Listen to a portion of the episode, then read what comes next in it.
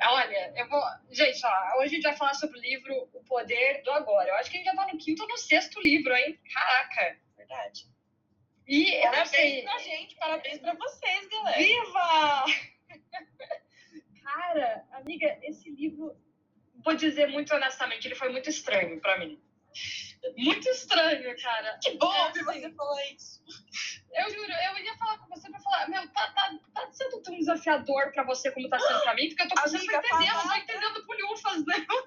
A palavra que veio na minha cabeça quando eu comecei a ler esse livro, primeiro foi, eu não quis mandar essa mensagem pra você porque eu não queria que a minha experiência é meio que é, interferisse na sua experiência. Mas eu li algumas coisas e eu falava, hã? Peraí, e foi desafiador, foi o livro que eu mais demorei para ler, porque eu tinha que ler, eu tinha que voltar, entender.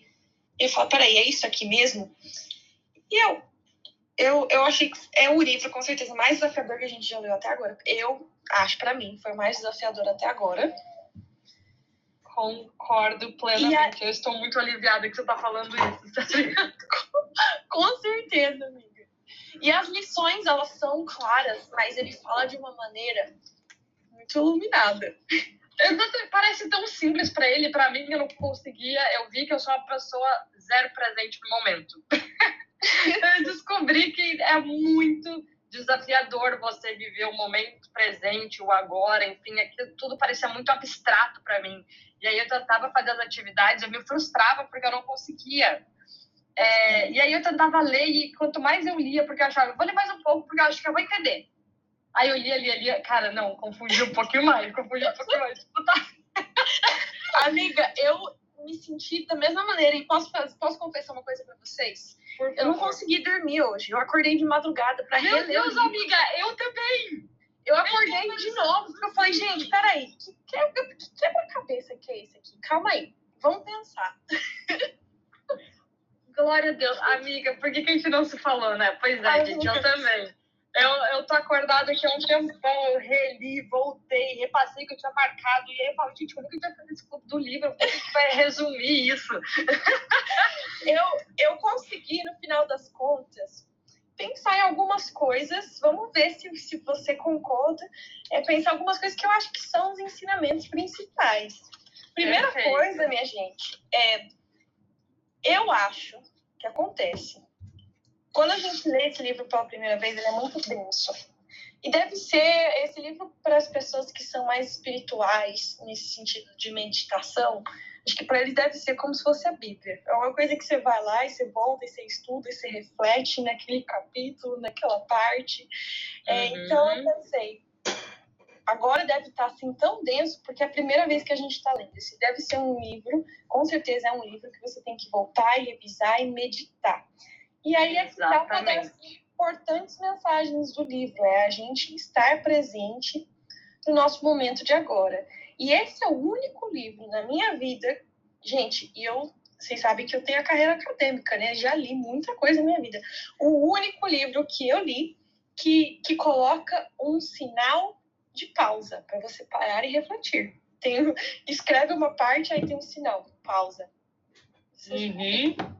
Meditando sobre, sobre aquela parte. E existem muitos sinais de pausa. Então, não é um livro assim, como uma história fácil de digerir, como a gente leu no último livro. Completamente é. oposto. Ele não é um livro de uma semana, assim. Não. Ele, ele é um processo porque eu acho que ele vai te levando num processo interno. E isso não é uma coisa que acontece do dia para a noite, né? É assim, é um novo experimento, é um, é, um, é um novo foco de atenção que a gente coloca na nossa vida. É a gente sair do nosso padrão do piloto automático que a gente está acostumado a viver a vida inteira e passar a estar presente no aqui e no agora. Tanto que eu vou até evitar fazer o nosso clube do livro aqui olhando para o livro, vou, vou olhando para algumas anotações que eu fiz. Sim, é, eu acho que isso é importante, até porque as citações nesse livro são citações que podem mais confundir do que é, é. iluminar se elas estiverem fora do contexto. É, algumas, né? Claro que tem outras que são mais digestíveis, digeríveis, meu Deus. Mas vamos começar, amiga. É, Embora. Esse livro, gente, tem 10 capítulos. O primeiro capítulo fala: Você não é a sua mente. É, e para mim, as ideias que eu marquei que mais sobressaíram é que a questão da iluminação. Como é que a gente atinge esse estado iluminado? É, e a iluminação é o fim do sofrimento. Então, a gente precisa basicamente recuperar a nossa essência do ser e é, a gente tem que se submeter, ele diz, a esse estado do sentido que se chama iluminação. Basicamente, a gente não tem o controle das coisas, a gente simplesmente é. E uma vez que a gente aceita isso, a gente é uma pessoa iluminada. Essa foi a minha. É, é, é isso, ele vai nos trazendo nessa reflexão assim meio filosófica sobre como a gente enxerga as coisas. Vou dar um exemplo, gente, de uma, por exemplo, uma frase aqui. A distância é muito curta entre a palavra ser e a vivência do ser. Então, ele é cheio de reflexões, assim, que a gente tem que falar, tá, mas para ser, eu estou vivendo ser, sabe? São pequenas coisas, assim, que te coloco nessas reflexões. É, eu escrevi aqui desse comecinho, assim, é, um resumo, né? Que a gente passa parte da nossa vida é, pensando no passado, imaginando como o nosso futuro pode ser diferente e nesse meio tempo a gente esquece do momento presente. E aí a gente vai adiando sempre as nossas conquistas para onde é distante e a gente cria sonhos que só vão fazer a gente feliz se eles se realizarem, né? E a única forma de a gente mudar a nossa vida de verdade é começar a viver o agora. Né? Para mim isso foi foi primeiro entendimento, assim. Sim, eu marquei aqui também, é bem parecido com o que você falou, que a felicidade ela está nas experiências que a gente vive agora, enquanto a gente está indo em direção nas nossas metas. E não existe o passado e não existe o futuro, só existe o agora. Então, a nossa felicidade, se ela não for agora, a gente não pode colocar a expectativa de que no futuro quando a gente tiver uma casa, quando a gente fizer isso, quando, quando, quando. É, a gente não pode colocar nossa expectativa e a nossa felicidade num futuro que é, é uma ilusão. Porque a única coisa que a gente tem certeza que a gente tem é o agora. Exatamente. Então, assim, é uma coisa muito prática que a gente está errando, voltando a viver e reviver todo o passado todo dia e ficar com a expectativa demais do futuro e deixando de fazer o que a gente pode fazer, que é simplesmente o, o momento presente, né? É, ele fala aqui numa parte que viver o momento presente é o melhor caminho para nossa felicidade e para o nosso sucesso. E daí, durante todo o livro, ele vai trazendo vários conceitos do cristianismo, do budismo, do hinduísmo. Ele, ele traz várias religiões, né? E ele nos mostra como várias delas acabam nos trazendo justamente para o momento presente, que é tudo que a gente tem, né? E teve até uma parte aqui, é, uma não, né? Tem várias partes aqui que ele até traz citações da Bíblia, ele comenta é, é, coisas do Buda, né? Do budismo, né? Coisas que o Buda falou, enfim, e tudo volta, né? Que tudo que a gente precisa já está dentro de nós, né? E o que a gente precisa está no aqui e no agora. Amiga, uma curiosidade. Você viu algum vídeo dele? Não, nenhum. Você viu? Gente, eu vi um vídeo dele e é a coisa é, mais fascinante que eu já vi na minha vida. Ele dando uma palestra, ele tem um pensamento e aí ele pausa. E assim, ele pausa às vezes quase por um minuto.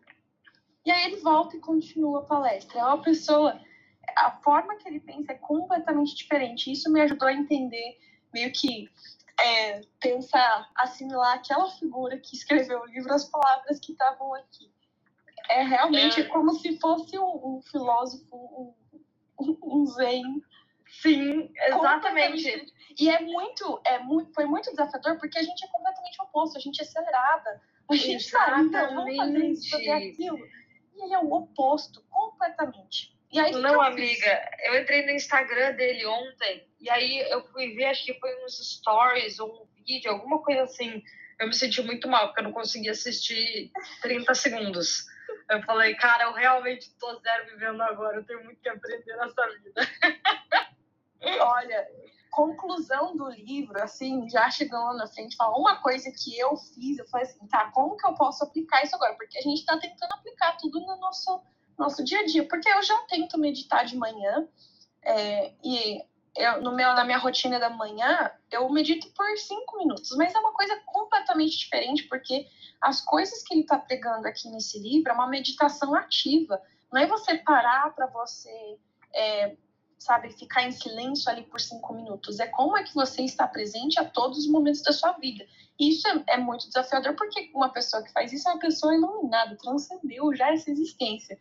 Mas eu pensei, como que uma, uma coisa que eu posso fazer, talvez é, me coloque nessa situação. No meu caso, eu tenho duas.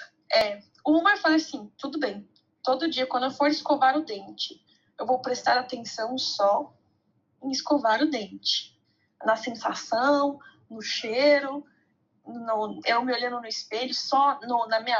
Tem uma luz no meu teto que ela é aquecida. Nessa luz do meu teto, só nessas sensações. E outra coisa que eu percebi que pode me levar a esse estado, às vezes, é a música, quando eu tô tocando.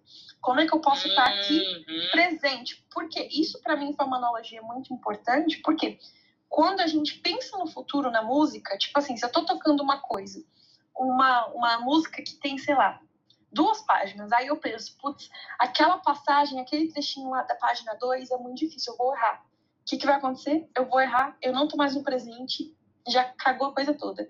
Então, quando você tá tocando alguma coisa, o momento que você tem é aquele. E você foca naquilo. Então, é, meio que essa, esses exemplos me ajudaram a entender um pouco, mas, gente, não posso falar para vocês que eu estou 100% segura neste, nestes ensinamentos. Uau, amiga, isso fez muito sentido, né? Tanto que, até pulando um pouquinho, é, isso que eu vou falar, ele comenta mais no final, né? Na parte que ele comenta como que a gente pode começar a colocar isso em prática, né? Ele fala que até através de atividades criativas. É, e a música não deixa de ser, né? É, você exerce a criatividade, você tem que estar totalmente presente. Isso faz, nossa, fez todo o sentido da vida. É, eu tentei, é, eu fiz alguns exercícios, isso até me deixou meio frustrada, assim é, de tentar ficar consciente dos meus pensamentos, né? Que tem uma hora que ele fala que a gente tem que é, observar os nossos pensamentos como é, um desconhecido, sabe? Como uma pessoa desconhecida, totalmente imparcial aqui, ó, como um estranho desconhecido e desinteressado? Uhum. né? E deixar que os nossos pensamentos simplesmente fluam e desapareçam. Gente, eu tentei, eu juro por Deus. eu tentava, mas quando eu via, eu já estava controlando o pensamento de, de volta, já estava pensando o que eu tinha que fazer. É, outra coisa, eu tentei ser muito presente em momentos, é, por exemplo, conversa com meu namorado, enfim. É, e era muito desafiador se desconectar de histórias do passado e de expectativas do futuro. A gente vê como isso está enraizado na gente. Né? Eu acho que esse aqui é um, é um livro que, olha, tem que digerir, ler de volta, parte por parte, e se permitindo. E ele fala que isso vem com a prática, né? Como qualquer Sim. coisa. Não é do dia para a noite, né? Ah, do dia para a noite me tornei essa pessoa iluminada que consegue viver o presente, encontrar a paz no momento atual, porque ele fala que é aí que está a real felicidade que todo mundo busca. Uhum. A real felicidade, ela não está em buscar um novo relacionamento, ela não está em aumentar suas metas e sonhos, ela não está ela está no momento presente. A gente vai aprender a viver em paz, encontrar essa verdadeira paz, essa verdadeira felicidade, quando a gente apresenta, quando a gente aprender a desfrutá-la no momento real e presente, que é tudo que a gente tem. E a forma que a gente tem que fazer isso é aprender a ativar os nossos sentidos, todos os nossos sentidos em tudo que a gente faz. Então, você está subindo a escada, é, você sente né, o teu pé em cada degrau, você sente o cheiro do lugar onde você está, né? Você toca o corrimão e sente isso, é viver o presente em cada atividade que se faz. Sim, com certeza, amiga. E eu acho que é, foi, foi muito especial você falar que você também estava tendo dificuldade com esse livro, porque eu acho que também pode ajudar você que está ouvindo aqui. Se você leu o livro e você também se sentiu assim, você não está sozinho. E é muito bom também, é, talvez para vocês perceberem e verem que a gente não, não, não tem todo conhecimento no mundo. Tem coisas que são novas e tem coisas que são desafiadoras. E uhum. a questão aqui é o que, que, a gente faz com isso agora. E, que, como, mais uma vez, voltando ao exemplo do violino, eu dou aula de, de violino também, né? E sempre que os meus alunos chegam numa, numa parte difícil da música, eu falo, o que, que você vai fazer agora? As pessoas que estão começando é, que, que ainda não entenderam como a prática funciona, elas falam assim, ai, eu vou deixar isso para depois e, e, sei lá, ou pulam as, os trechos difíceis. Eu falo, não, é justamente aí que a gente tem que é, bater a tecla, que a gente tem que revisar, que a gente tem que, que entender. Então, quando a coisa é desafiadora, não foge da raia. Vamos pensar, poxa, por quê? Por que está sendo tão desafiador? É claro, né? Se for uma coisa que é importante para você, eu acho que o viver agora, a gente buscar essa paz né, que é, ele fala também, e, e, é uma coisa que está na Bíblia, né? Nossa felicidade é a gente ter paz. Uhum. É, e a paz que excede todo entendimento. É uma coisa Exato. que a gente não vai entender também. Né? A paz, ela está realmente no presente. Quando a gente está vivendo o presente, a gente não está tentando entender as coisas. A gente está simplesmente presente. É, ele é muito incrível esses exemplos que você está trazendo, amiga, porque ele ajuda a trazer, é, a visualizar é, um pouquinho melhor, né? Ele comenta numa parte do livro, e me perdoa se eu tô te tirando da ordem, porque eu até parei Não, de olhar pelo livro e tô olhando por anotações que eu fui fazendo, tá? É, então, qualquer coisa, depois a gente vai voltando aí na ordem que você está olhando também. É, mas tem, tem um momento que ele fala que é, existem duas faces da nossa personalidade, né? A que a gente mostra para o mundo e o nosso eu interior. E essa dualidade que gera o medo e essa angústia, esse conflito para a gente, porque a gente vive num conflito. Oh meu Deus, quem eu sou e quem eu estou mostrando para os outros, né? Uhum. E ele uhum. fala que a gente cria essa máscara que nos impede de alcançar essa paz interior, né? É, e aí é isso que gera esse medo e todos os outros sentimentos. E aí que a gente se conscientiza, deixa eu ver aqui, conscientiza-se da sua identidade interior é, e conscientizar da nossa identidade interior tem que ser o nosso objetivo e não a identidade que a gente mostra para os outros. Então, é cada vez mais olhar para dentro para conseguir conhecer essa real identidade. E aí, quando eu tentava conhecer essa minha identidade, eu ficava mais perdida. Quem sou eu? Exatamente. Eu tava, gente, eu tô até com medo de continuar esse exercício aqui. É, é muito, é realmente muito desafiador, porque quem a gente é agora não é quem a gente era semana passada. E agora? Quem, quem é a Ana uhum. agora? Quem é a Fê agora? Às vezes os nossos, nossos, nossos desejos mudam. É, e, é claro, tem coisas que não mudam assim com tanta rapidez, mas a gente está é, em um processo de evolução. No, mesmo, no livro passado mesmo a gente viu, nada permanece no mesmo lugar. É, uhum. Nada é imutável. Exatamente. E a e gente pra... essas respostas, meu Deus. É, e aí, por exemplo, assim, é uma coisa que ele diz, ó, todos os nossos problemas são ilusões da nossa mente. O poder do agora pode acabar com o nosso caos mental. Aí eu tava, Jesus amado, agora eu posso acabar com esse caos mental. Como eu faço isso? Aí Jesus, quanto mais tentava, mais caos vinha. É, eu acho... Então, eu acho que é esse processo de, de desenvolvimento, eu acho que de descoberta da nossa identidade, que no caos da nossa vida, na correria, é, é um desacelerar que a gente precisa buscar, porque o próprio o ser presente, ele exige tempo. Ele exige que a gente pare a nossa correria do go, go, go, do querer fazer tudo correndo, ter horário para tudo, para se permitir, principalmente para quem quer começar a desenvolver né, essa, essa habilidade, né, essa, essa nova forma de viver. Eu acho que isso exige novas escolhas de desacelerar em certos momentos para poder ser presente, ou pelo menos tirar algum tempo em que você decide que você vai ser totalmente presente para que você comece a cada vez mais, né, e desenvolvendo essa habilidade e depois poder aplicar em coisas, né, mais corriqueiras do nosso dia a dia. Eu acho que é, é um processo, né? Com certeza, com certeza. E uma co coisa, muita coisa interessante nesse livro, mas uma delas é que ele fala que a gente está viciado em pensar, que a gente acredita que a gente deixaria de existir se a gente parasse de pensar. E teve um exercício que ele é, sugeriu, amiga, que, que para mim funcionou por, assim, segundos, né? Mas já é uma esperança. Uhum. É, que é o exercício de você fechar os olhos e perguntar para si mesmo qual vai ser o meu próximo pensamento. E olha só que contraditório, porque aí você pensa qual vai ser o meu próximo pensamento e aí meio que fica ali um breu, não vem nada por alguns segundos.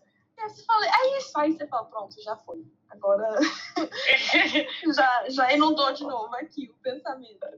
Mas eu acho que a questão é realmente é essa. Vão ser segundos, talvez milésimos de segundo, onde a gente tem essa sensação de, ok, agora eu estou apenas sendo. Exatamente. Nossa. Exatamente. E aí ele é... fala uma coisa também, é, você já pulando um pouco, é, que como a gente entra profundamente no agora, a gente precisa entender a diferença do tempo psicológico e do tempo do relógio. Eu achei isso muito uhum. fantástico. Uhum. É... Ele fala um é. exemplo, ele fala assim, gente, estudar a loucura não basta para você encontrar a sanidade.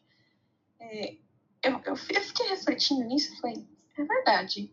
Às vezes a gente está fazendo coisas, estudando é, as coisas, mas se a gente não realmente está ali colocando em prática, nada adianta. A gente pode estudar o oposto, a gente pode estudar o que não fazer, mas se a gente não fizer a coisa certa, a gente também não vai conseguir alcançar essa, esse estado de iluminação. É, Exatamente.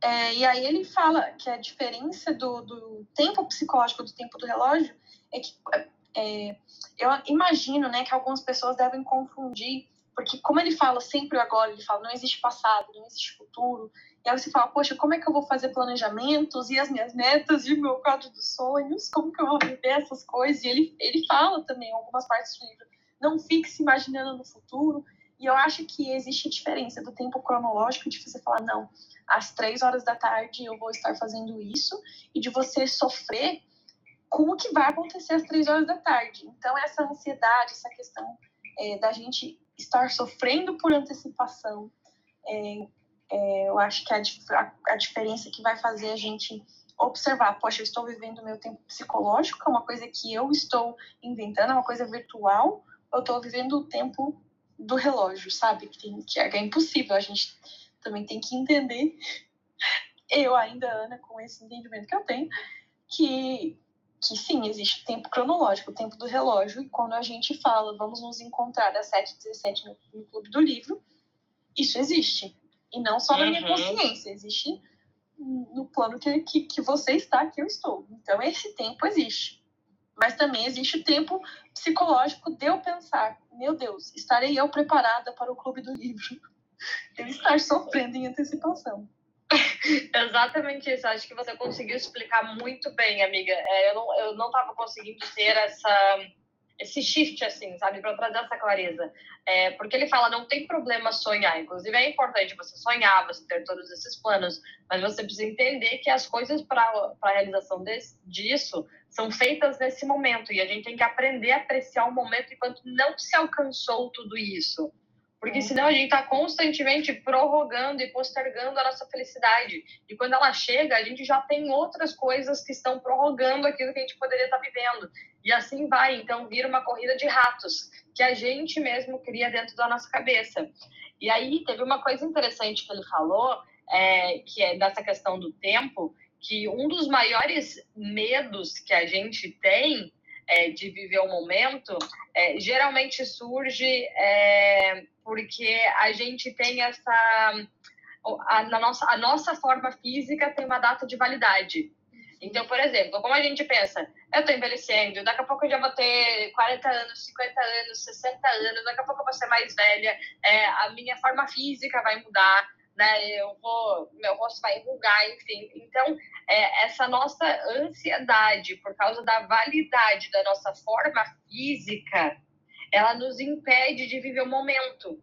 Porque a gente sempre está pensando, meu Deus, mas eu preciso conseguir esse dinheiro porque eu já vou ter tal idade no tempo tal, no, né? Então eu preciso conseguir isso, né? Ou então, meu Deus do céu, daqui um tempo eu já não vou, não vou mais ter essa força que eu tenho, essa energia que eu tenho, tal, tal, tal. Ah, não, mas aí eu vou ser velho demais. Ah, mas tal pessoa já tem essa idade, já tem aquilo. Então, essa nossa ansiedade vem principalmente por causa do nosso do nosso tempo de vida, porque a gente sabe que está envelhecendo. Por exemplo, as mulheres. Ai, meu Deus, eu, eu tenho um tempo cronológico para poder ser mãe, né? Um tempo biológico, perdão, para poder ser mãe. E isso gera também, aí vem, vem essa ansiedade, vem as nossas expectativas, o que nos impede né, de viver isso. Aí ele coloca aqui, o medo é, é o que a velhice traz. E se envelhecer não alterasse sua forma física, ainda se preocuparia com tudo que você se preocupa hoje?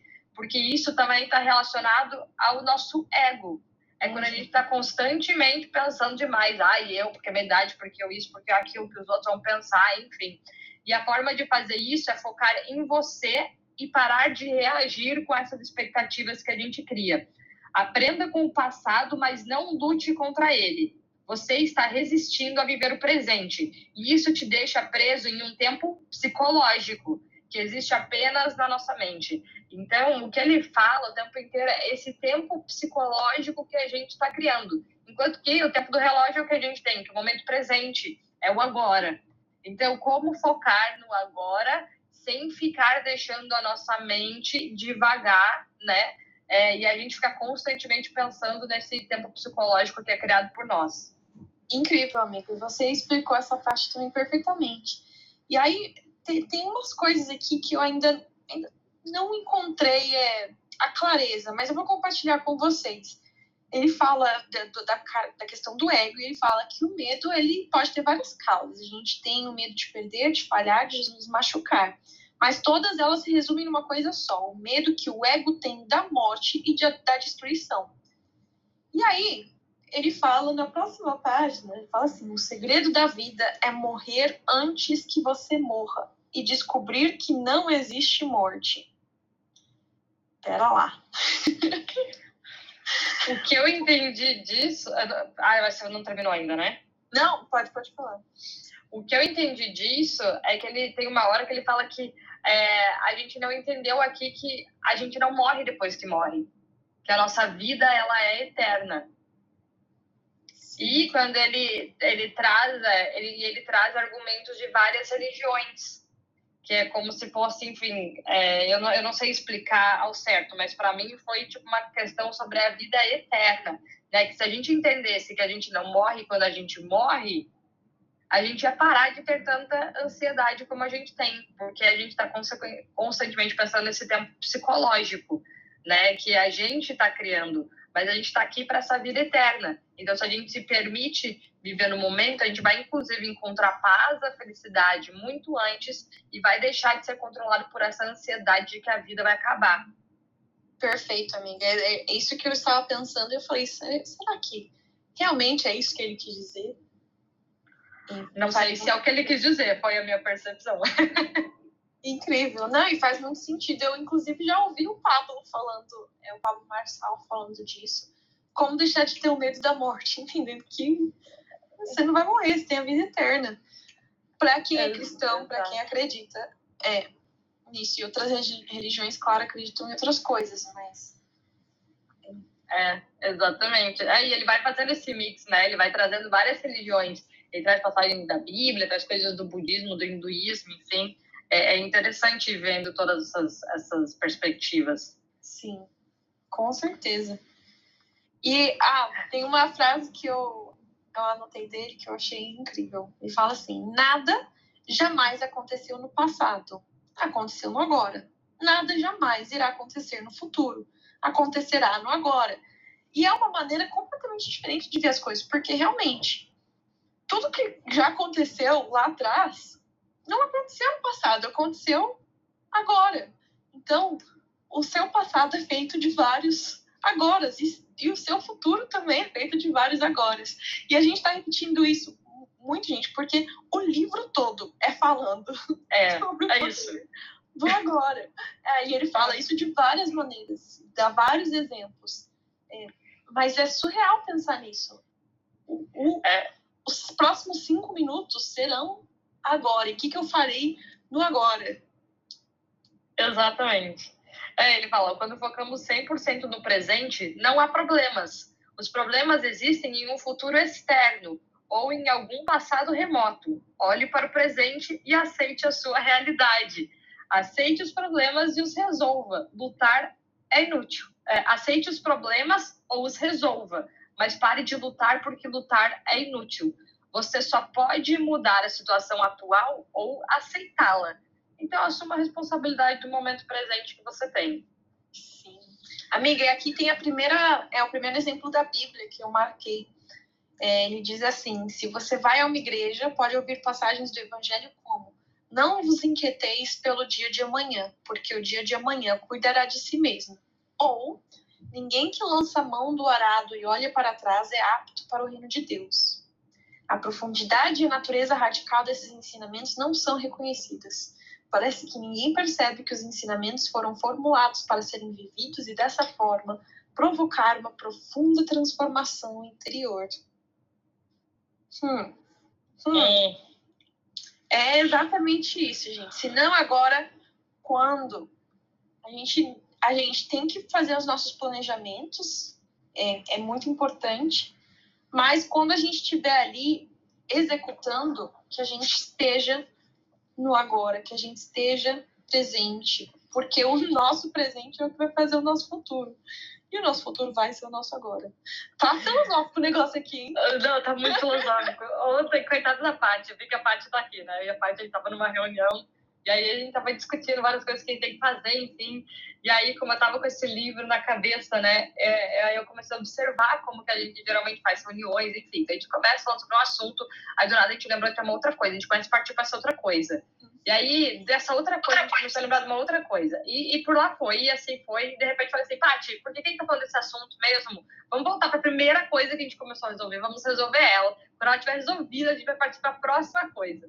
É, eu nem sei se funcionou no final. No começo meio que funcionou, assim, mas toda hora é incrível como a gente vai, né, indo, voltando, indo, voltando, enfim. É, então, acho que é esse exercício contínuo aí. Eu tenho uma sugestão para esse problema. Mais uma vez, veio da minha necessidade de acalmar, aquietar a minha, minha mente enquanto eu estudo violino. E é o caderninho da distração. Então, ao invés de ficar pulando ali de galho em galho, e enquanto eu tô fazendo, eu tô focada aqui, né, naquilo, né? Tô focada no estudo. E aí me vem a cabeça, gente, a hora que eu sou mais criativa é a hora que eu tô estudando violino, porque aí eu começo a pensar em tanta coisa.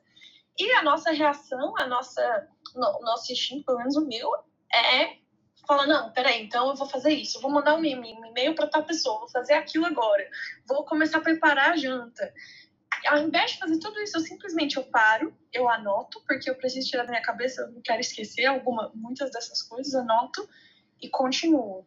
E aí, depois eu vou focando, beleza. E aí, de uma maneira consciente, quando eu faço uma pausa, eu falo, beleza, deixa eu ver qual que é o próximo item aqui.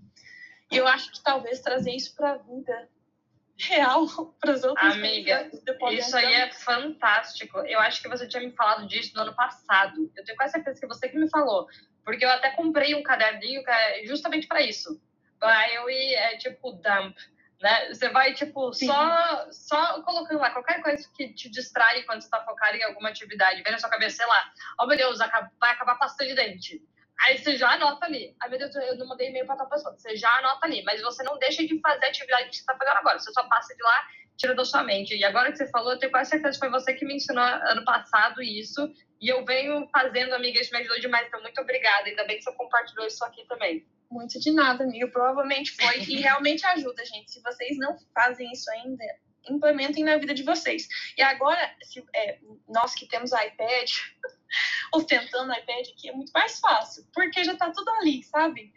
É, uhum. Gente, recomendo, super recomendo. Você que ainda é old school, que gosta de caderno, tem um caderninho separado, mas se você que já está partindo para tecnologia, tem um iPad ou um tablet, eu acho que pode, pode transformar a maneira como você se planeja, se organiza. É verdade. É... Aí voltando lá, tem uma parte, amiga, eu não sei se você entendeu essa parte. Eu entendi bem mais ou menos, assim, foi meio confuso para mim. Quando ele fala sobre o amor, né? E aí ele fala lá numa parte, você só pode perder a pessoa e não o amor. Viver no presente te ajuda a viver com propósito. É... E aí ele fala o tempo inteiro que a gente precisa entender que o amor sempre vai estar dentro de nós que a gente sempre vai viver o amor e o que a gente se apega são a, enfim, são a corpos, são outras pessoas, enfim, mas perdendo ou não perdendo, o amor ele sempre vai permanecer em você. E quando a gente aprende isso, a gente aprende a lidar melhor é, inclusive com as expectativas que a gente tem sobre o amor. É muito filosófico, né? É muito. Eu estou é aqui muito. tentando compreender ainda. E aí ele fala que para a gente aprender a lidar com isso, ser mais presente, poder viver o amor de verdade. Ah, porque ele fala, porque não ache que você trocando é, de parceiro, você vai resolver os seus problemas do amor. Porque as suas necessidades, as suas expectativas, elas vão se ajustar à nova pessoa e os novos problemas vão surgir. Enquanto você não compreender esse amor que já está dentro de você, você vai continuar buscando o amor de forma externa em outras pessoas. E aí ele fala: é, o que você tem que fazer? A primeira coisa é aprender a se desligar do seu passado, através do quê? Do perdão. Então, quanto antes a gente aprender a perdoar as pessoas, ofensas que a gente viveu, erros que a gente já cometeu, a gente vai se permitir começar a viver mais o amor que a gente já tem dentro da gente, sem criar tantas expectativas e essas histórias. Porque quando a gente não perdoa, a gente começa a criar mais uma nova lista de expectativas que a pessoa que a gente tá, ou a próxima pessoa da nossa vida, vai ter que cumprir. Mas essa pessoa não é obrigada a cumprir isso, porque é um perdão que a gente precisa libertar dentro de nós para aprender a reconhecer o amor que a gente já tem. Uau! Uau! Amiga, é, você entendeu muito mais do que eu entendi nessa, nessa parte. Você, eu até me perdi onde você tá, porque a parte dos relacionamentos é bem lá na frente, capítulo. Pois é, amiga, eu tô, eu tô perdidaça, porque eu não tô seguindo o livro, é, tô seguindo o que eu tinha anotado, então vai, vai, pode ir voltando, pode ir voltando. Não, porque depois, né, nessa parte dos relacionamentos, ele começa a falar das relações de amor e de ódio. É, ele começa a falar, tem muita coisa sobre, sobre o amor, e ele fala assim, ó Parece que a maioria dos relacionamentos amorosos não leva muito tempo para se tornar uma relação de amor e ódio. O amor pode se transformar em agressões furiosas, em sentimentos de hostilidade ou no piscar de olhos em um completo recuo de afeição. Isso é visto como normal. Os relacionamentos, então, oscilam por, uma, por um tempo, porque alguns meses ou anos, entre as polaridades de amor e ódio, e nos trazem muito prazer e muita dor. E aí ele vai discorrendo é, sobre tudo isso, ele fala como o amor é um estado permanente, mas que ainda é raro de encontrar, tão raro quanto a consciência nos seres humanos. Não sei se para mim me trouxe muita esperança. Isso não me trouxe muita esperança, para falar a verdade. Enquanto eu estava lendo, é... eu falei, como assim? Peraí, mas eu tenho. Sabe quando eu, eu, fiquei pensando, mas eu tenho certeza que eu amo. Será que o que eu sinto. Sabe é... o que eu entendi dessa parte? É que a gente é viciado é, nessa história. A gente precisa de drama e felicidade. Quando a gente está muito uhum. feliz, a gente precisa criar um drama. Quando o drama começa a vir, a gente precisa ir em busca da felicidade. Então, isso é uma coisa que nós, seres humanos, a gente faz para a gente se sentir vivo. A gente é viciado nesses sentimentos de amor e ódio, nesse sentimento de drama, de felicidade. A gente não consegue permanecer muito tempo feliz porque a gente vai pensar, tenho alguma coisa errada. Começa a procurar problema, né? E quando tá tudo errado, a gente começa o quê? Preciso de felicidade, preciso dar um fim nisso, preciso fazer alguma coisa para mudar. Então a gente é viciado nisso, né? Tanto que, gente, história, novela, tudo é cheio de drama, tudo é cheio do quê? Dos picos e vales, né? Eu ia falar é... isso, picos e vales. Exatamente. Então, isso foi o que eu captei dessa parte. E que é, somos nós que provocamos, pelo que eu entendi né, no que ele falou, é que é a gente que provoca isso por esse vício, por essa necessidade de, sei lá, se é emoção, né, de, de adrenalina, de, de coisas acontecendo. Então, é, pelo que eu senti, é que as nossas alegrias, as nossas tristezas são simplesmente causadas por nós, por não viver o momento presente. É, não, isso faz muito sentido. Faz muito sentido. É que faz tempo que eu não estou no relacionamento, né? Mas, é, quem nunca fez um drama para conseguir um chamego a mais? Sim. Quem nunca fez um drama e falou, por que, que eu fiz isso? Não tinha nada a ver. Sim, e quantas vezes no relacionamento a gente não se vê brigando por uma coisa que nem faz sentido, que até se a gente para pra pensar uma coisa, eu, não faz sentido nenhum, por que, que eu tô criando esse drama? Né? E aí a gente começa a ver que a gente é meio viciado nesse, nesse drama. Tem que ter alguma coisa acontecendo. Se as coisas parecem que estão bem, parece ter alguma coisa estranha. Com né? Como, como, assim esse sentimento de, de paz? A gente precisa criar alguma coisa, né? É, e é o que ele fala, e é isso que a gente tem que buscar constantemente, o nosso foco na nossa quietude e na paz. Mas como a nossa mente não consegue ficar quieta, a gente está constantemente buscando um novo drama, um novo pensamento, uma coisa para se preocupar, uma coisa para ficar ansioso. A gente está buscando esse caos e a gente vai criando esse caos dentro de nós. Com certeza. Com certeza. Amiga, agora, agora mudando completamente de tópico, ele fala uma, uma parte aqui, como é que a gente consegue né, chegar mais próximo do agora, dessa iluminação. E e aí ele fala assim: a gente tem que ou remover nós mesmos da situação, ou a gente tem que mudar ela, tem que mudar o que a gente pode, ou a gente tem que aceitar. E eu acho que tem muito a ver com coisas que a gente já havia, vinha falando. A gente não tem o poder de controlar as coisas que acontecem com a gente, mas a gente sempre tem o poder de controlar como a gente vai agir e reagir às situações. Então, às vezes, você escuta uma coisa. Eu mesma ontem ouvi um negócio.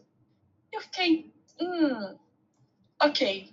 Qual, qual, quais são as minhas possibilidades agora? Eu posso ficar chateada, eu posso aceitar, eu posso melhorar, eu posso simplesmente me remover dessa situação por agora, ou aceitar que realmente as coisas são assim, estão assim, eu preciso lidar com isso no agora, quando chegar o momento, deixa agora. Ó, amiga, a gente tem o Fernando aqui, que ele pediu para participar. Ixi, ele acabou de sair. É, ixi, foi bem, bem na hora. E eu acho que ele ia ter algo para contribuir, porque tinha lá é, ele é especialista em física quântica, que ele já escreveu 21 livros, especialista Meu em mentalidade, enfim. Fernando foi embora. Se alguém encontrar o Fernando, pede para ele voltar. Ele tinha. Tava só esperando você terminar aqui que eu já ia chamar ele, mas os perdemos. Ele acabou de, de sair. Não vi. Não, não tem problema não. Não tem problema não. É, então vamos continuar. Se o Fernando voltar aí, a gente chama ele. Perfeito. É... Enfim, e aí o que eu notei depois foi que daí, eu não sei se eu tô, tô muito adiantada, amiga. É, aí que ele vem na parte da, da ação. Ok, o que, que a gente pode fazer? Eu acho que era a parte que eu estava mais esperando durante o livro, porque eu já estava assim, meu, o que, que eu faço? E agora? Né? E agora? Eu estou descobrindo que eu sou o meu problema? é, é, e aí ele trouxe que tem três coisas que a gente tem que fazer para aprender a viver o agora, né? E ó, o Fernando voltou, vamos chamar o Fernando. Opa! Vamos lá. Será que aprovou? Aqui, o Fernando chegou. Olá, Fernando. Olá, tudo bem? Tudo ótimo. Você está no Brasil? Estou. Boa noite, então. Boa noite. Fernando, conta pra gente. Você já leu esse livro? Você tem aí algo para compartilhar com a gente? Algo para agregar aí com relação aqui ao nosso clube do livro? Seus, sua visão sobre tudo que tem dentro dele? Eu li duas vezes. Vocês leram o livro quantas vezes? Uma. E foi, foi a nossa foi primeira, primeira. Agora? Sim. Agora. Recentemente. Sim. É, na última semana, a gente leu em uma semana aí. Então vocês, vocês estão inspirados, então. É, a gente está fazendo esse clube do livro, Fernando. Cada semana a gente está né, num desafio de ler um livro por semana até o final do ano. E a cada semana a gente está compartilhando a nossa visão sobre cada livro. Né? E a gente estava ainda falando que esse foi um dos livros mais desafiadores, porque foi bem conflitante ler, né? Com certeza, uma semana não foi o suficiente, né? Algo que tem muita coisa ali para digerir, para compreender, como aplicar, enfim. É, qual foi a sua visão lendo duas vezes? Então, porque eu gosto de não só ler, como começar a praticar, estudar o livro de verdade, né? Uhum. E, ele é um livro libertador, né? Ele te dá muita consciência do que realmente, de como nós temos que viver. Eu cheguei a ler já mais de 2 mil livros, teve, teve livro que eu já li 27 vezes, 32 vezes, 12 vezes. Uau! Então, esse é um livro excelente, que é indicado para qualquer um, principalmente em, em épocas de pandemia, né? E você tem algum ensinamento que você carrega com você, Fernando, e que você talvez compartilhe com as pessoas ou, ou se inspirou também para para publicar os seus livros? Você fala dica do livro ou para a vida no geral? Do livro. Do Alguma livro. coisa do livro que você aprendeu que você carrega consigo agora? Que lembra que tinha uma metáfora do mendigo pedindo esmola e ele fala, olha para dentro do baú, aí o rapaz fala, uhum, já estou há muito uhum. tempo aqui sentado aqui, não tem nada aqui. E depois vai olhar, tem tá cheio, tá cheio do que lá? Tesouro. Tesouro. Às vezes nós estamos cheios, temos tesouros, temos tudo e estamos pedindo esmola para o mundo aqui fora.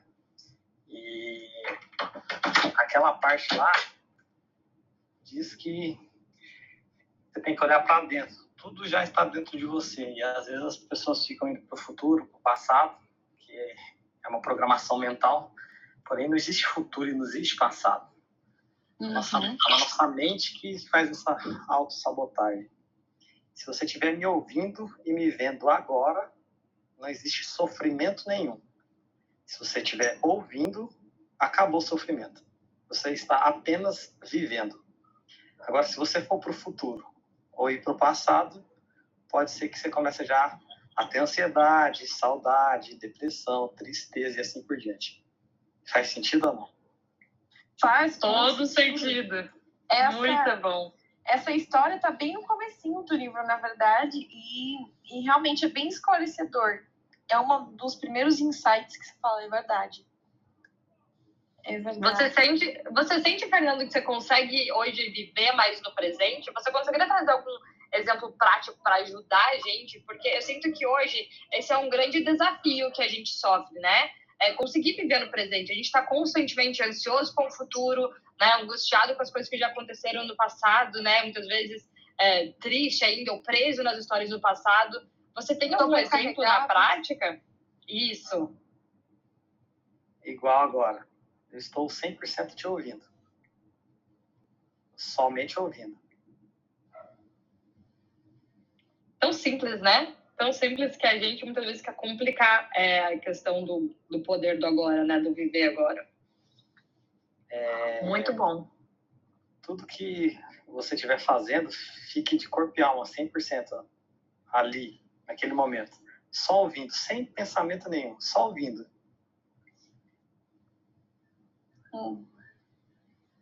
Estou te ouvindo. Estamos ouvindo. É. Existe um eterno agora. Eterno agora. Não existe outro momento. Eterno agora. Só agora. Não existe outro momento, só agora. Você só pode viver no agora. Quer sofrer um pouquinho, vai para o futuro. Quer sofrer mais um pouquinho, vai para o passado. Neste minuto, se a plateia estiver me ouvindo ou me vendo, na tela do celular, não existe sofrimento nenhum. Até estabilizou o corpo agora. É verdade. Eu vou te dizer honestamente que eu acho que esse foi o primeiro momento que eu consegui sentir que eu consegui me colocar no presente de verdade. Sabe por qual motivo? Pode falar. Você sabe por qual motivo? Eu acho que porque eu tô sempre é, ou focada no que está por vir ou nas coisas que já passaram mesmo. Sim, você está pensando alguma coisa. É, uhum. O que você vai falar, ou a maneira que você vai falar, ou alguma resposta diferente. Se você estiver me ouvindo de verdade, existe um silêncio dentro de você. E esse silêncio te traz paz interior, calma, serenidade, tranquilidade. Quando tem esse silêncio, todo o seu conhecimento vem à tona. Você não precisa se antecipar com palavra nenhuma, com resposta nenhuma, com nada. Incrível. Perfeito. Isso me lembrou daquele outro livro, é Seven. Uh, como é o nome? Ah, gente, não lembro em português, mas os hábitos de pessoas um, highly effective. Gente, como é o nome do livro? Sabe qual que eu tô falando, amiga? É os sete hábitos das pessoas altamente eficazes, eu acho esse, que era esse. Esse mesmo. E aí um dos hábitos é a gente é, conseguir escutar, mas realmente escutar e sem ficar escutando e já pensando o que, que eu vou falar para a pessoa agora. Simplesmente escutar, porque muitas vezes a gente está conversando e está ali na nossa cabeça, está ouvindo, mas está ali matutando também. E a minha resposta, qual vai ser? O que, que eu vou falar agora? E, uhum. e apenas escutar e absorver, com certeza é um, um desses ensinamentos, uma dessas coisas que a gente pode colocar em prática, que são tão simples, mas que a gente pratica tão pouco. É porque o cérebro está viciado. Sim. Uhum. Da mesma maneira. Com certeza que foi criado esse hábito pode ser destruído. É, quando a gente ouve, vê e sente aquele momento, aqui e agora, você sente até a energia do seu corpo mudar. Suas emoções começam a se equilibrar imediatamente. É verdade, eu acho que é como o próprio vício de, de droga, né? Você precisa da abstinência né, desse hábito, desse vício, para que você possa voltar a viver, né? Possa voltar a encontrar a paz sem depender disso para viver, por exemplo, para trazer novas emoções, felicidade, enfim. É, então, eu acho que vem através desse exercício de a gente começar realmente se colocar é, nessa posição do presente, começar a se testar, a viver mais o presente, né? Sair desse vício do constantemente querer estar em controle. Eu acho que é exatamente como você falou, esse vício extremo que a gente tem no, no pensar, do já querer se projetar, do já querer ter as coisas antes mesmo delas acontecerem. Isso vai cada vez mais causando essa ansiedade, essa angústia, esse caos mental, né? Como ele próprio fala. Uhum. Com certeza. Show de bola, Fernando. Muito obrigada pela sua contribuição. Acho que você ajudou bastante a gente aqui a conseguir compreender ainda um pouquinho mais aí sobre o livro, né? Como a gente estava falando, é, ele não é um livro de simplesmente ler assim uma semana ali e pronto. Né? Ele, ele é um livro para ser digerido, para eu acho que ele exige essa reflexão, essa meditação em cima dele para compreender. Inclusive, falando por mim, teve partes ali que eu lia e que eu ficava até mais confusa quando eu lia, né? Porque é uma coisa tão fora da minha realidade e assim me colocando aqui totalmente como guilty, né? Como é, é, como refém até né? dessa dessa vida corrida que a gente leva, dessa ansiedade que a gente coloca, desse excesso de, de planos, de movimentos e coisas para fazer, de se manter busy o tempo inteiro, né? Eu acho que às vezes a gente tem até medo de viver no presente. Né? Meu Deus, e se eu me colocar, e se eu parar de fazer tanta coisa, né? Quem sou eu? O que, que eu vou realmente descobrir. É o que ele fala aqui, é quando a gente encontra a nossa verdadeira identidade, né? Nesse silêncio e nessa paz. É, então, obrigada pela tua contribuição aí, foi super rica mesmo, gratidão. Obrigada agora, mesmo. Só, agora, só para contribuir com a, com a, sua fala, Fernanda e Ana, é, você é você. Os seus pensamentos não é você.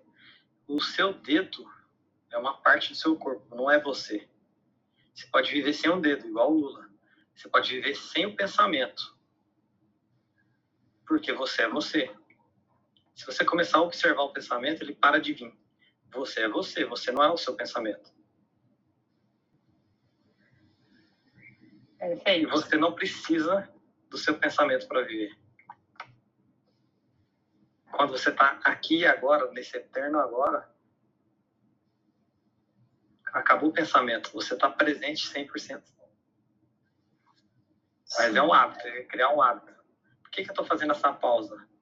Para você sentir o silêncio. Ouvir o silêncio. Até o seu corpo começa a acalmar. E se, se enquanto eu falo, você começa a pensar, raciocinar, refletir, aí começa já a agitar alguma coisa do seu corpo. Você não precisa do seu pensamento. O ego faz parte do pensamento. Aí, na hora que você falou assim, dá até medo. É porque o ego tem medo de morrer. Uhum. Toda vez que vier o medo, você fala, é o ego. Não estou falando de medo físico, de vir um leão e você enfrentar ele. Estou falando de medo psicológico mesmo, do dia a dia normal. Isso é incrível e é, eu sempre gostei muito de filosofia, né? Tem uma parte no livro onde ele fala é, que aquela frase do, do Descartes não, não faz sentido nenhum, que ele fala, penso, logo existo.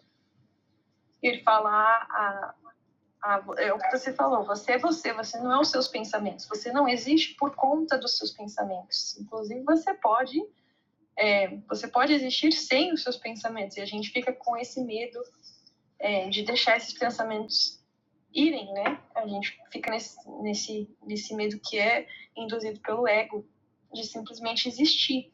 E ele fala que a iluminação é um estado de plenitude, da gente estar em unidade e, portanto, em paz. E a gente volta para essa parte que a gente tinha comentado um pouquinho no começo, essa paz interior, esse silêncio, a gente poder observar, simplesmente estar presente. E quando você está presente só ouvindo, é, não existe sentimento ruim nenhum. Até mesmo se uma pessoa estiver te xingando, falando mil besteiras, você não consegue sentir nada daquele, daquela sensação, daquela fala ruim chega a ser incrível. Porque você está tão consciente no momento presente e a pessoa está inconsciente. Na verdade, é, aquilo não te fere, né? Hã? Aquilo não te fere. Se a pessoa está usando de palavras para te ferir, você está no seu presente, no seu consciente, é uma coisa que não, não interna, você não internaliza. Só o ego leva, leva isso como crítica ou alguma outra coisa do sentido. Uhum. Quando você Perfeito. sente medo de alguma coisa, no dia a dia, começa a falar pro seu ego calar a boca. Porque é o seu ego. O ego tem medo. É... Se você alimenta ele com sofrimento, o ego só se alimenta de sofrimento. Somente de sofrimento quando você não alimenta ele, ele vai diminuindo. Aí ele vai querer reagir, porque ele sabe que uma hora vai acabar. Você só alimenta o ego com sofrimento. Como que você sofre? No futuro e no passado. Você quer aumentar radicalmente sua energia, sua saúde? Vive o aqui e agora. Quer melhorar seus sentimentos bons? Ser mais feliz? Vive o aqui e agora. Você pode reparar que suas respostas seu raciocínio, sua inteligência vai ampliar mil vezes. Mas dá aquela sensação, ah, se eu parar de pensar, eu vou perder alguma coisa. Na verdade, muito pelo contrário. Você vai ganhar o mundo. Em questões de estar presente, fazer acontecer, de realmente fazer o que precisa ser feito. Mas a sensação é outra, porque o ego sabe que tem a, a hora dele de, de morrer com você ali. Eu acho que a gente assume o controle de volta, né? Sim. A gente pega o controle do nosso eu novamente. Muito bom. É, ele até comenta é, né, as três atividades para que a gente possa começar, né? Como viver isso, então, né? Como que a gente faz esse, é, é essa, essa transformação, assim? E aí ele comenta, a primeira atividade é simplesmente respirar, né? A gente começar a exercitar o estar presente, prestar atenção na nossa respiração, sentir o ar entrando, sentir a barriga estufando, né? É estar presente no ato da respiração. É, a parte 2, é, que eu achei muito legal, inclusive uma coisa que eu quero começar a fazer mais é se envolver em atividades criativas, né? Até como a Luna comentou, ela é musicista, né, com violino e tudo mais, até atividades de pintura, qualquer atividade criativa, né, que te envolva, se colocar no presente mesmo e, se, e, se, e ficar focado 100% naquilo que você está executando ali. É, e por fim, é, qual que era o terceiro? Ah, lembrei, a meditação, né? Começar a exercitar a, a meditação e cada vez mais trazer a meditação para o nosso dia a dia.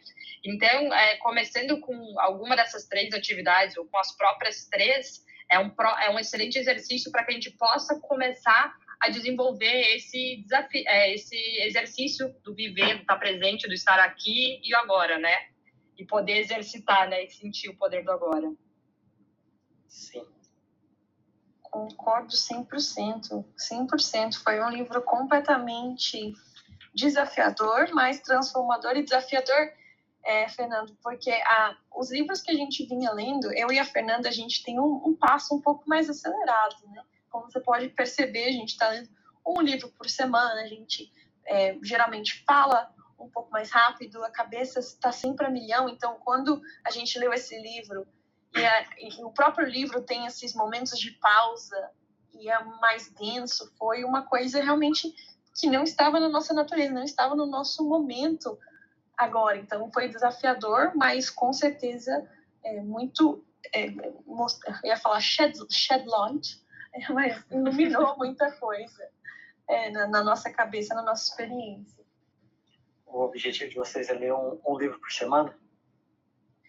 Não só, né? A gente não apenas quer ler o livro, a gente quer é, conseguir destilar a sabedoria desse livro e, e, começar a aplicar nas nossas vidas. E a gente está compartilhando como e o que a gente tem feito também com as pessoas aqui. É, a gente tem a consciência que uma semana não, não a gente não consegue fazer um estudo aprofundado, né? Porque não parou a vida para fazer isso. Então, ele tem sido apenas um desafio que vem de um curso que a gente está fazendo, né? E dentro desse curso a gente tem esse desafio de ler um, o livro, um livro por semana, né? E aí a gente tentou estender, né? E pra, até para nos comprometer mais com essa atividade e tudo mais, e compartilhar com as outras pessoas os aprendizados que a gente vem tendo com cada um desses livros, né? É, mas até com os que a gente já leu até agora, a gente já sabe, é preciso mais tempo né, com cada livro. Acho que um livro, se eu parar para estudar um livro um ano, eu vou ter muita coisa para aprender e todas as vezes que eu ler, eu vou conseguir enxergar coisas que eu não tinha é, né, conseguido ver antes. Exato, e eu acho que é o que o Fernando falou também. Ele já leu alguns livros algumas dezenas de vezes. E mais uma vez, trazendo um exemplo do mundo da música, é, existem peças que da, da música, a gente chama de peças, algumas músicas específicas. Existem algumas peças que são é, desafiadoras. E os professores recomendam que as, os jovens aprendam é, logo no primeiro ano de faculdade, coisas que você vai tocar, sei lá, talvez depois de quatro anos. Por que, que isso acontece? Porque você tem uma visão geral quando você estuda pela primeira vez. E aí, com certeza, a segunda vez que a gente for ler esse livro, a gente vai ter uma experiência completamente diferente. Então, não é, é não é uma questão de ler uma vez e que é isso para sempre. É, a gente sempre fala aqui também, tem várias coisas, vários pontos onde a gente tem que voltar, refletir, fazer todos os exercícios, colocar tudo em prática, porque de nada adianta a gente ter todo esse conhecimento e não aplicar. E se a gente não aplicar, isso não se torna sabedoria. Então, a gente uhum. só consegue realmente extrair e destilar essa sabedoria uma vez que a gente coloca essas coisas em ação. É, tem uma frase que é assim: saber a verdade é praticamente inútil. Sentir em seu corpo tem efeito profundo. Viver a verdade faz toda a diferença. Vocês, é têm, vocês têm a lista da, do, do próximo livro, da próxima semana? Temos. O próximo é O Destravar da Inteligência Emocional, do Pablo Marçal. O, curso que vocês estão fazendo é o pior ano? Isso, isso. É, sabe por que, eu falei? Porque acabou de vir informação na minha cabeça agora, conforme você falou que era um livro por semana. Um curso. É, é isso Não mesmo. Não sei de onde essa informação. Você já fez? Uhum. Já fez o curso? Conhece? Não, só veio a informação para mim. Pior, aí eu perguntei se era isso. Eita! É, isso mesmo. Então já temos o livro da semana que vem. Você já leu esse livro, Fernando? Destravar. O destravar? O destravar da inteligência emocional. Eu, eu li só a metade dele. Porque, ah, então semana que Porque o pai das informações que tem ali dentro é Daniel Goleman. Uhum. E aí o do Daniel você leu? Li dois livros do Daniel. Inteligência Show de bola. E, e foco. Fantástico. É, então, esse aí, gente, nosso livro da próxima semana. Seguimos em frente, vamos vocês. agora. Está convidado o Fernando também. Semana que vem, nesse mesmo horário. A gente começa toda. É para quem está no Brasil, né? Que eu e a Ana, a gente está na Austrália. É para quem está no Brasil, é às 5h17 de toda segunda-feira. Para quem está aqui na Austrália, às 7h17 da manhã de terça-feira. Seguimos firmes aí. Seguimos Próximo firmes. livro o destravar da inteligência emocional. Vamos exercitar aqui o nosso poder do agora. né, nessa próxima leitura, nessa próxima semana também, que seja cada vez mais presente na nossa vida. É, mas eu acho que foi muito rico, né? Eu acho que como é, todas as semanas estão trazendo um insight, assim, eu estou sentindo como eu não sei, eu tô sentindo a minha vida é, e passando por, por algumas fases, assim, tô me sentindo meio que num jogo, assim, também, sabe? É, é, parece que cada semana tá vindo uma lição que ela tá meio condizente com as coisas que, que eu tô vivendo, né? Na semana passada, eu até comentei ontem no meu Instagram, é que eu tô tendo né, várias é, reações alérgicas, né, que estão acontecendo no meu rosto, enfim, várias coisas que, que têm me frustrado, né? E os médicos já falaram que é, que, que é o descanso, né? Que é o desacelerar, que é trazer mais balanço. E é incrível como é, ler esse livro, para mim, foi, trouxe mais lição, né? De parar, olhar para dentro, compreender, né? Entender tudo, assim. Então, está sendo uma experiência é, bastante rica, assim, em em ir conseguindo fazer essa projeção de tudo isso que está vindo, essas reflexões através desses livros, com o que, que a gente já pode começar a ajustar na nossa vida, né? O que está fazendo sentido, o que não está. Eu acho que a gente está em constante evolução, constante aprendizado. É, a gente se coloca aqui numa posição de vulnerabilidade, né? Eu, a Ana, enfim, a gente compartilha bastante sobre a nossa vida, sobre a nossa experiência e como que a gente está encaixando esse desafio. Mas eu acho que é, o mais legal é que a gente sempre tem que crescer, né, o que aprender, e estão vindo várias reflexões assim bastante pertinentes, muito ricas assim com, com essa experiência. Então eu queria agradecer a todo mundo que está participando disso é, com a gente, né, quem está vindo nessa jornada com a gente. Queria só rapidinho lembrar que eu sei que muita gente chegou depois, enfim, todos os clubes do livro a gente está disponibilizando também. Eu estou pensando no meu podcast, acho que depois a Ana vai colocar no dela também. É, então a gente vai poder acompanhar depois, voltar, rever, enfim, Perfeito, faço das palavras da Fê as minhas. Muito obrigada pela participação de vocês. Se vocês não estiverem lendo os livros, eu altamente recomendo que vocês leiam. É, tem, tem livros que são um pouco mais longos, então talvez exija um pouco mais de tempo de planejamento, mas tem outros livros que são é, curtinhos que você consegue. O audiobook do próximo livro que a gente tem que ler, por exemplo, tem uma média de três horas. E no decorrer da semana a gente consegue, você provavelmente consegue ouvir essas três horas, tirar um tempo para refletir é, sobre o livro. E volta na semana que vem e vir aqui com a gente. Se tiver qualquer dúvida, levanta a mãozinha aqui. Se quiser conversar com a gente, levanta a mão. Estamos também aqui para vocês. Show de bola. Fernando, obrigada. Você comentou sobre alergia e desacelerar. Você gostaria de desacelerar? Se eu gostaria de desacelerar? Sim. Sabe que eu, eu não sei ainda. Mas a alergia, é... você está com alergia ainda? É, é, eu tô tendo crises alérgicas quase que diárias, assim. Gostaria de resolver? É, então, com certeza. Então, eu vou te dar um presente agora e você vai resolver agora é, no meu IGVT, um vídeo chamado Técnica Neuroprime. Você vai alinhar mente, corpo e espírito. Sua alergia vai acabar essa semana se você seguir o protocolo lá do, do, do vídeo. Chama-se Técnica Neuroprime. Você vai desacelerar e vai alinhar corpo, mente e espírito. Essa alergia aí é porque sua cabeça está indo para um lado e seu corpo para o outro lado. Na verdade, hum. você vai hum. voltar ao estado normal. Faz a técnica depois me fala o que você sentiu e vê se você não ficou ainda mais calma, confiante, segura, serena e a alergia ela sumiu. Você me fala depois. Obrigado. Show de bola, Fernando. Muito obrigada. Já vou te acompanhar lá no Instagram e vou procurar já. Obrigadão mesmo. E obrigado pela sua participação aqui, contribuição hoje. Foi super rico também. É... E vou te acompanhar lá no Instagram e vou fazer essa técnica com certeza. Muito obrigada, Fernando, pela sua participação conosco. Obrigada a todo mundo. Obrigada, amiga. E a gente se vê na semana que vem. Obrigada, gente. Beijos. Um beijo. Tchau, tchau. Tchau, tchau.